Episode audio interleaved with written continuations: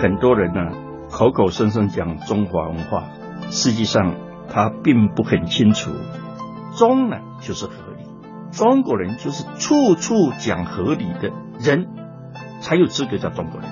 中国就是处处讲合理的国家。我们从来不让一个固定的东西来代表我们的文化。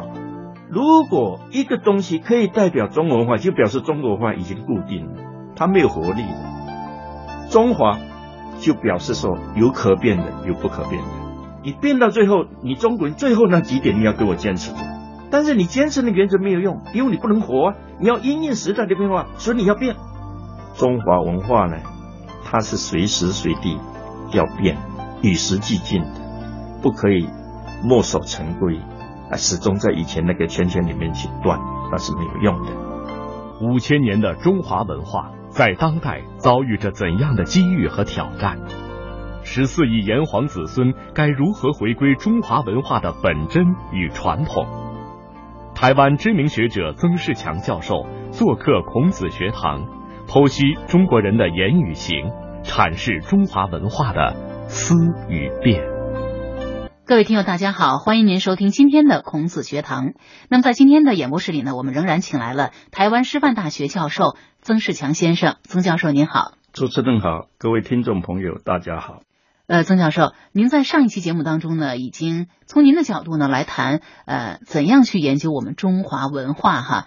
那您认为什么叫真正意义上的中华文化呢？太好了，因为很多人呢口口声声讲中华文化。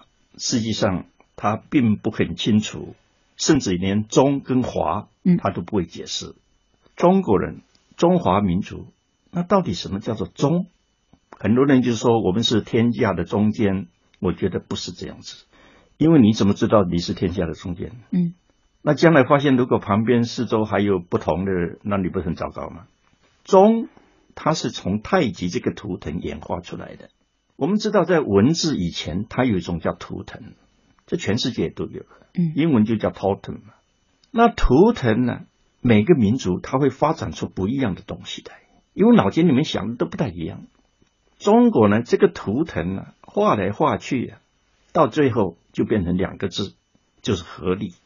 嗯，所以中呢就是合理，中国人就是处处讲合理的人，才有资格叫中国人。否则就没有资格叫中国人。哪怕你是在中国出生的，你的父母是中国啊，你什么血统什么都像中国，可是你就要承认不合理，我们就常讲你根本不是中国人。嗯，啊，这是我们很特别的一种说法。中国就是处处讲合理的国家，所以我们是法治吗？这个我们要好好去讨论一下。嗯，为什么老家都说我们不守法？其实都不对的，这种观念是不对的。我们是什么都要合理。你立法也要合理，司法也要合理。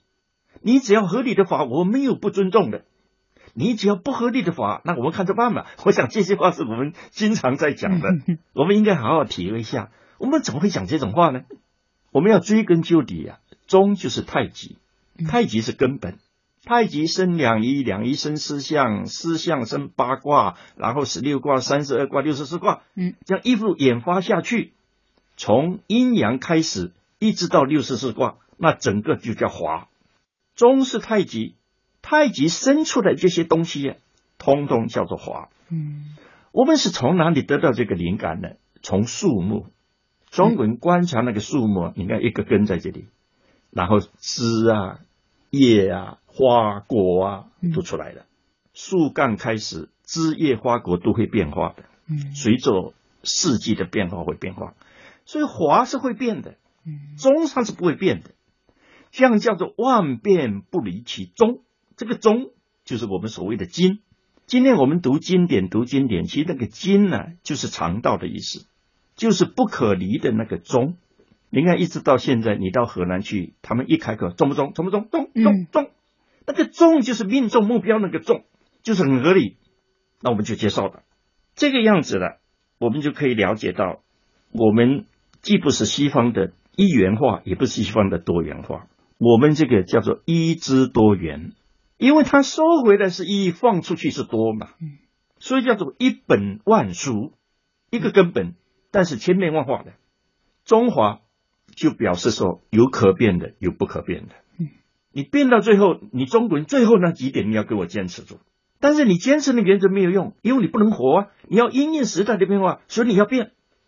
这样我们才知道为什么中国人变也挨骂，不变也挨骂，太有道理了。你看我们当我们很气的时候，就说：“那你到底叫我怎么办呢？我变你也骂，我不变你也骂我。”我们给他一个最好的答复：“哎，这太简单了，应该变就要变呐，不应该变当然不能变了。”你看他更生气。这就是我们易经在生活上的活用。五千年的中华文化在当代遭遇着怎样的机遇和挑战？十四亿炎黄子孙该如何回归中华文化的本真与传统？台湾知名学者曾仕强教授做客孔子学堂，剖析中国人的言语行，阐释中华文化的思与变。那什么叫文化？文化？我们现在多半接受西方的 culture 的观念，其实也不符合我们的需求。我们现在一般人讲的文化，就是说它是一种复合体啊，包括知识、信仰、艺术、道德、法律、风俗和一切人类社会的能力和习惯。你看这种定义啊，只能考试。嗯，啊，背了半天还不知道自己在记什么。对对对，是不是？嗯。但是你看我们易经里面。有一个卦叫壁卦，他就讲一句话：“观复天文，以察时变。”我们观天象是要知道这个时在变了嘛？它天象是告诉我们时在变。下面那句话就来了：“观复人文，以化成天下。”就文化是从这一句话出来的，文就是花样的意思。嗯，你要去看这个民族，他玩些什么花样？他这些花样啊。你能够把它推广出去，化成天下，这个才值得我们重视。所以很多人说，那既然是花样，那我就自己创出一条花样来就好了吗？嗯，那叫特技表演，那什么叫文化呢？那不叫文化了。所以这个文化，就是说你的花样，慢慢大家会接受，而且觉得你很有道理，他也愿意跟着你这样做，那就变成文化。重点在那个“化”字。化就是要经得起时间的考验，经得起人心的变化的考验。你看一代一代变，还认为这个好，我们就用下去了。《论语雍也篇》有一句话，《雍也篇》，嗯，他说：“直胜文则也，文胜直则死。文之彬彬，然后君子。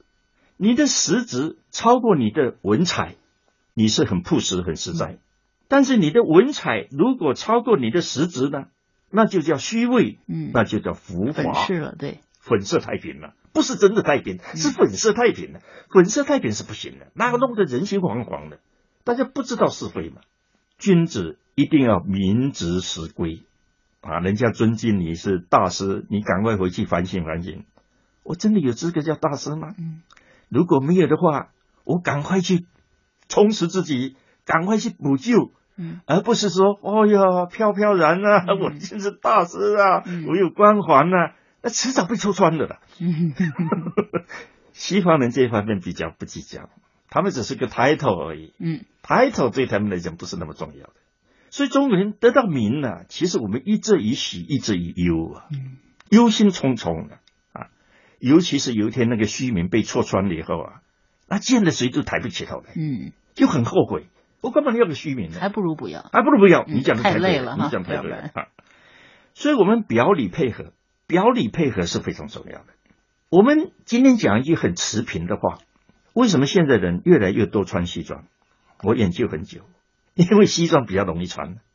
你不管长成什么样，一穿西装还 蛮像样的。嗯，跟你去穿唐装看看，不是就是不像好看的，哎，就不像样。嗯，真的就不像样，气质不配的话。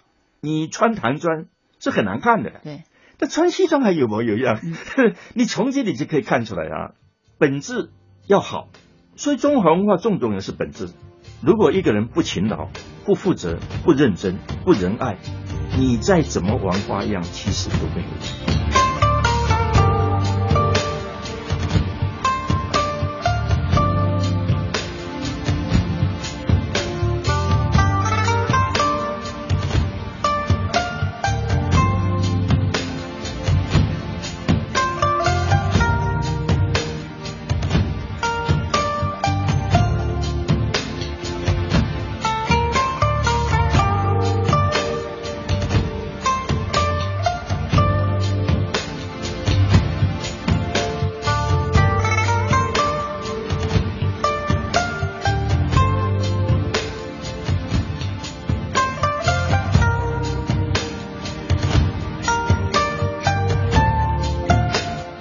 易经呢，壁卦它是上卦是山，下卦是火，他就告诉我们这个火啊，它会照耀那个山里面呢，很漂亮。火怎么会照山里面很漂亮呢？火如果去照一堵那个石头的墙，会漂亮吗？不会，很单调嘛。火如果去照一座土山，什么都没有了，会漂亮吗？难看。所以孔子在这方面讲研究。他说：“这座山呢，本身要有很漂亮的这个花果树木，那个火照出来才有意思，啊 对不对？因此呢，花样还要跟你本质要相配，叫做名实相符。所以为什么中国人老看这个人的动机，外国人没有啊？外国人你要讲出是好话，他就认为你是诚心诚意的。是中国人，中国人一听到一句话，先想真的假的，外国人很少。”所以我常常讲，要骗外国人比较容易啊，骗中国人很难。他老自问哈，到底是真的？他老怀疑，对，那怀疑到底好不好？你看怀疑的反面就是什么？我们要用阴阳来看，就是警觉性很高。所以警觉性很高的人，怀疑心一定很重。凡是怀疑心重的人，都是警觉性很高。我们中国人听话不是听你讲的对，讲的错，我们先听你是跟我说难听一点，你是跟我同一派的还是不同一派？嗯。同一派才讲，不同一派就不讲，叫做道不同不相为谋。嗯，文质彬彬，一个文一个直，就是一个理表一个理。那理是什么？理就是看不见的动机嘛。嗯，我是在西方读书的，西方他是很反对去看动机的，他看行为，他不看动机。他也没有错啊，他说行为看得见呢。对，当动机看不见呢？他看不见，你去追究他干嘛呢？其实我觉得。我们中国人那很厉害的，我们连看不见东西我们都看得见，就是我们那个眼光是很尖锐的。所以你看西方他们男女之间讲 “I love you, I love you”，他们就相信了。中国你说我爱你，他心里想真的假的？嗯，讲的那么好听，嗯，对。我们基本上不太会相信这种话的，嗯。所以中国人很难讲出我爱你哈。哎，很难讲，很难讲，因为你讲了也没有用嘛。嗯。所以外国人也问我啊。你们中国人怎么连这个都不敢讲？我说怎么不敢讲？这个太太简单了。好，那比如说随便讲嘛。对。但讲了就变口头禅，一变口头禅就没有真意，没有真诚的那个味道了。嗯。再说中国的女孩子，她为什么不相信这些话？因为她相信自己的感觉。我感觉这个男人很爱我，虽然他没有讲，我更安全，因为他既然不会对我讲，他也不会对别人讲。如果他天天跟我讲我爱你，那就天天跟别人讲我爱你，不更糟糕？像这种啊，西方人是很难感受得出来的。我们身为一个中国人，当我们面对世界要跟国际接轨的时候，那个分界线我们自己要拿捏得很准，否则的话，我们很快就迷失了自己啊。我们如果把这些都搞得很清楚以后，那我们呢就很容易来进入我们自己的中华文化。五千年的中华文化在当代遭遇着怎样的机遇和挑战？十四亿炎黄子孙该如何回归中华文化的本真与传统？台湾知名学者曾仕强教授做客孔子学堂，剖析中国人的言语行，阐释中华文化的思与变。全世界所有的民族都在努力。使自己过得更好。中国人呢，他是有一个标准，这个标准呢，我们要好好讲一下，就是使自己活得更体面。这个“体面”这两个字，常常被解释为面子，说这个人爱面子，其实也不对。对，面子跟脸呢，这是很有学问的。爱面子不如要脸。现在很多人是爱面子爱到不要脸，这个麻烦了，这就麻烦了。这个面子跟脸有什么不同？嗯，外国没有，外国 face 统统是 face。所以我跟外国人谈这些事情，我会告诉他有 phase one，就有 phase two，他还是听不懂，对不对？文化背景不一样，文化背景不一样，这很难的。对，那我们就应该来谈一谈，那这样怎么叫做中华文化？这段蛮有趣的。嗯，很多外国人迢迢几万里来到中国，他一心一意想要了解什么叫中华文化，他就跟他的中国朋友讲：“哎，你带我去看中国文化。”中国就伤脑筋了，我带你去干嘛 啊？故宫，故宫，他就带他故宫，但他发现没有一样东西可以真正代表中华文化，没有，所以他就很失望。然后想了，哟，我们有京剧，我带你去看京剧，它真正中华文化。有两个买票去看京剧，那外国人是听不懂。嗯，他就问中国人：“那你听得懂吗？”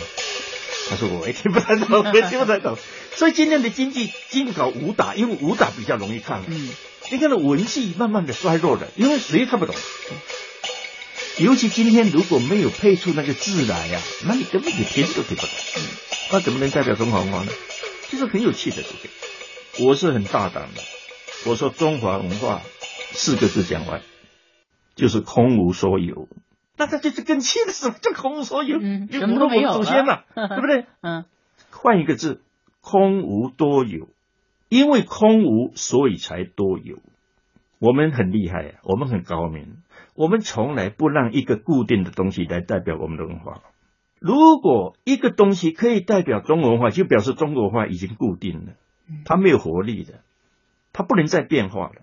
它就无法生生不息的，那就准备要断掉了。这是我们非常高明的，样样都是中华文化，就没有一样东西可以完全来代表中华文化。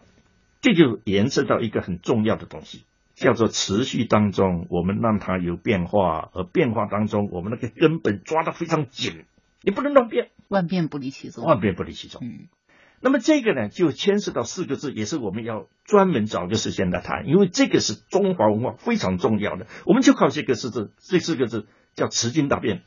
你看，我们几千年，我们接触多少异文化，多少异族的文化，嗯，我们很有包容性的。你看唐朝时候，其实我们今天讲多元化，唐朝的长安，那全世界人都来呀，哪里不来的？对，我们不怕，我们为什么不怕？你什么文化进来，我都不怕，因为我们用那个经。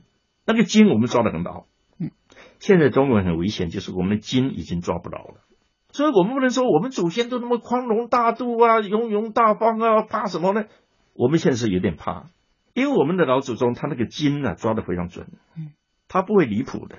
我们现在很容易离谱，一下就离谱，那完了嘛，那就变离经叛道了，嗯，离经叛道这个文化就整个废掉了。所以我们找一个时间来谈谈这个。持经答辩，我们就知道为什么我们中华文化会这么久摇摇摆摆，摇摇摆摆，但它始终不中断。嗯，那个经要抓非常的稳固的，非常稳固。而且你看历史上经历了多少什么焚书坑儒啊这样的一些事情，但是呢，我们的这个文化是永远没有永远持续下去的，没有断根的。一点不错，一点不错。嗯，我们有本质，这个本质不能改变。所以中国人不管你怎么与时俱进呢。对父母孝敬，我相信没有人说，哎，这个不行了，这个落伍。我大概没有，哪怕到了海外，哪怕再穷，他都说我要孝敬父母。嗯，我们只要本质不变，其实形式怎么变都没关系。嗯，所以很多人跟我讲说，哎，中国人变了，穿西装啊，吃牛排呀，跳 disco 啊，我都不担心，因为那是是表面的东西，形式上的，形式上你怎么变对不对？本质不变。这才是我们中华文化所坚持的东西，所以我们现在可以了解到，中华文化它就是几个根本的东西，它抓得很牢，其他倒是与时俱进、千变万化，所以大家可以很放心。哪怕你现在住在天涯海角，住在异国他乡，住在离中国很远的，你要记住你那个血液里面所流的中华文化的基因。好，非常感谢呃曾教授到我们的演播室里来给我们讲什么叫中华文化。好，那今天的孔子行动到这里就结束了，感谢各位收听，再见。好，再见。春风浓转淡。